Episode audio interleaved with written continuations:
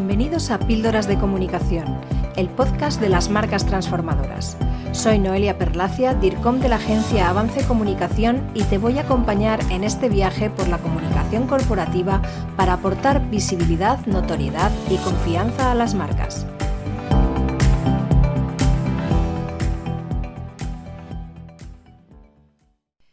Los medios propios son aquellos que son creados y gestionados por la propia marca para comunicarse e interactuar con sus públicos. Entre los principales se pueden encontrar la página web, el blog, los perfiles en redes sociales, newsletter, etc. Todos estos soportes sirven para mostrar contenido orgánico y con valor a los públicos objetivos, contenido útil y atractivo, no necesariamente promocional, con el objetivo de que se sientan atraídos y se conviertan en clientes y prescriptores de la marca. A través de estos medios, los públicos pueden tener un primer contacto con la marca, conocerla más de cerca, sentirse atraídos por lo que dicen y por lo que hacen, y por lo tanto la marca puede ganarse su confianza. El principal beneficio de los medios propios es que las marcas pueden desarrollar su gestión y estrategia, así como sus contenidos, sin ninguna limitación ni dependencia de terceros.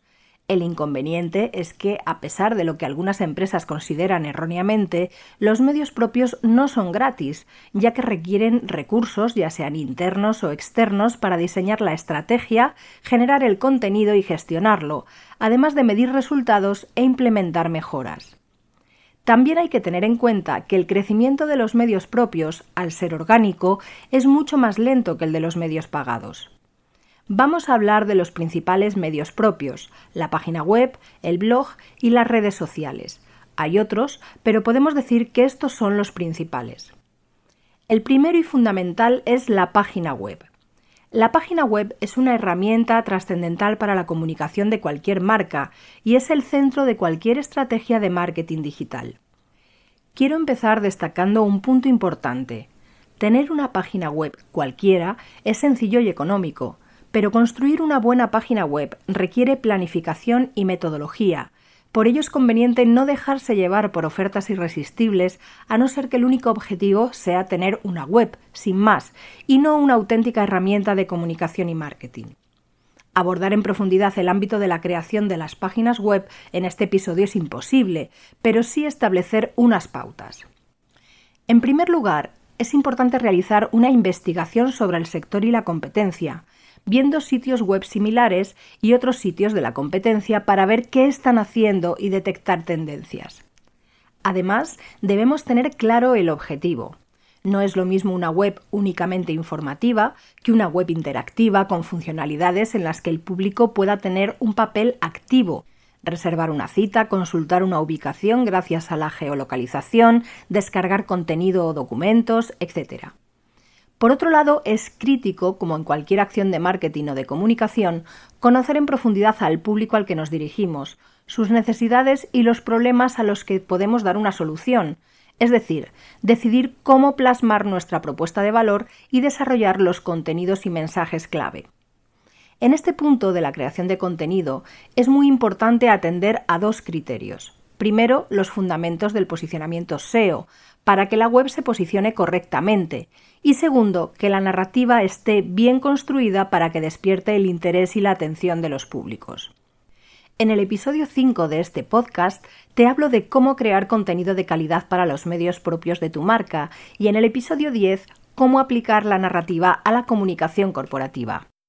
Una vez que tenemos el contenido, hay que construir la arquitectura del sitio, es decir, cómo se va a estructurar y a organizar el contenido por secciones jerarquizadas, que faciliten una navegación sencilla e intuitiva, incluyendo las funcionalidades que va a tener el sitio, puesto que la web debe ofrecer una excelente experiencia al usuario, además de rapidez y usabilidad.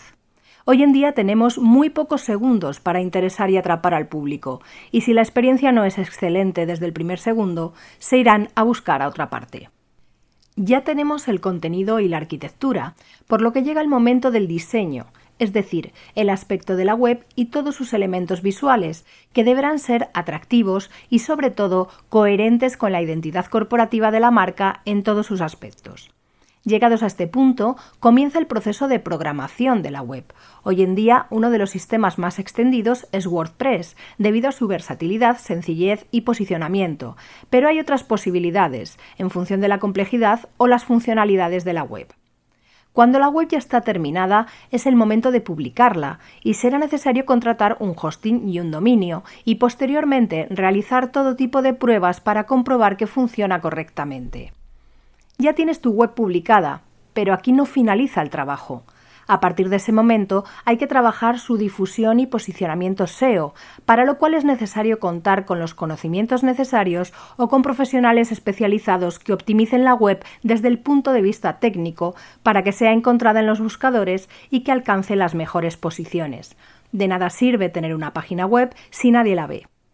Por supuesto, también es muy importante actualizar los contenidos con continuidad y calidad, para que la web esté viva y que sea realmente atractiva y útil. El segundo de los medios propios que vamos a tratar es el blog. El blog corporativo puede ser un sitio independiente o formar parte de la web principal. Los objetivos fundamentales de un blog son, por un lado, ofrecer contenido atractivo para los públicos de la marca, colocándola frente a sus públicos como referente en una temática concreta, y por otro, el posicionamiento SEO de la web, atrayendo tráfico y optimizando el lugar ocupado por el sitio en los buscadores. La principal característica del blog frente a la web es que en este caso únicamente se publican artículos y no información de la marca o de sus productos, y los lectores pueden dejar sus comentarios, compartir, etc., lo cual es una opción de gran interés para interactuar y conocer sus opiniones. En cuanto al contenido, es muy importante la calidad y la continuidad de los posts que se publican. Para que realmente un blog cumpla su función y objetivos, es conveniente realizar publicaciones al menos una vez por semana. Los aspectos principales a tener en cuenta a la hora de crear y gestionar un blog de forma correcta son, por un lado, que tenga un diseño atractivo, aunque este punto es menos importante que en el caso de la página web, y en este caso el contenido es prioritario, y por otro la elección de la temática y la construcción de los contenidos, teniendo muy en cuenta las necesidades y características del público al que queremos llegar. En algunas ocasiones, las marcas cometen el error de escribir sobre la propia marca, los productos y las noticias relacionadas con la compañía. Esto podría formar parte de una sección de actualidad o noticias corporativas, pero no sería el objetivo preferente de un blog, en el que no se busca la autopromoción, sino compartir conocimientos, experiencias, etc. El enfoque del contenido, una vez elegida la temática, también es muy importante tenemos que ponernos en la mente del receptor y conectar con sus necesidades e intereses. Por ejemplo, si ofreces servicios a otras empresas y quieres conectar con sus responsables, debes apelar a sus necesidades con tu contenido, ya que de otro modo corres el riesgo de atraer la atención de públicos no prioritarios. Tanto en el caso de la web como del blog, es muy importante realizar mediciones del tráfico, tanto cualitativas como cuantitativas, así como las fuentes de dicho tráfico mediante herramientas como Google Analytics. El último medio del que vamos a hablar son las redes sociales. Al igual que en el caso del diseño web, es imposible abarcar toda la gestión de redes sociales en un único episodio, pero sí sentar las bases principales. Hoy en día casi todas las marcas tienen presencia en redes sociales, pero muchas veces sin estrategia ni planificación. El primer punto a destacar es que, como solemos decir, no hay que estar en todas partes, solo en aquellas redes en las que realmente vamos a encontrar a nuestros públicos y donde podamos tener una presencia relevante y útil. Una vez que hemos elegido la red o redes en las que vamos a estar presentes, debemos analizar en detalle sus características para poder realizar una buena gestión. No es lo mismo gestionar un perfil en Instagram, que se basa fundamentalmente en vídeo e imagen y donde el diseño y la estética son muy importantes, que LinkedIn, donde tendremos que ofrecer contenidos de valor profesional, o que TikTok, donde todo el contenido es vídeo de carácter lúdico, o Twitter, que exige una frecuencia de publicación muy alta. En función de las redes también es necesario analizar los mejores días y horarios, así como la frecuencia para publicar. Aunque hay muchas herramientas que ofrecen orientación sobre esta cuestión e incluso las propias redes ofrecen sugerencias, cada segmento de público es diferente, por lo que es importante medir para conocer lo que realmente funciona en cada caso. Es muy importante destacar que debido al funcionamiento de los algoritmos, tu contenido solo se muestra a un porcentaje determinado de los seguidores y en función del interés y la interacción se va mostrando a más personas, hasta que en algunos casos llega a viralizarse o deja de mostrarse al poco tiempo de publicar.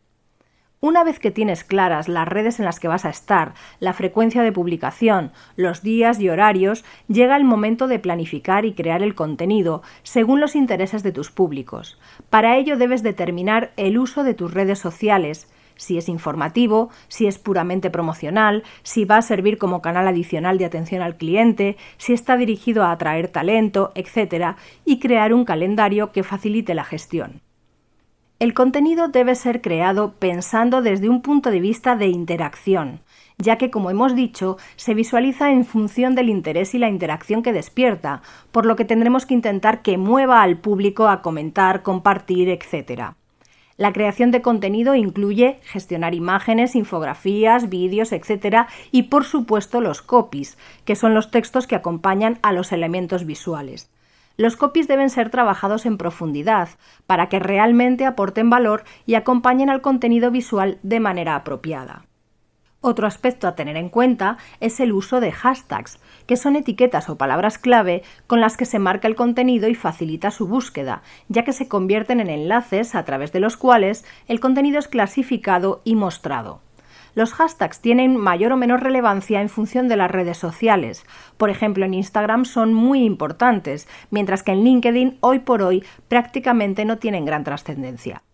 Los hashtags pueden ser generalistas, específicos o propios y deben utilizarse para definir la temática de cada publicación para que sea clasificada correctamente.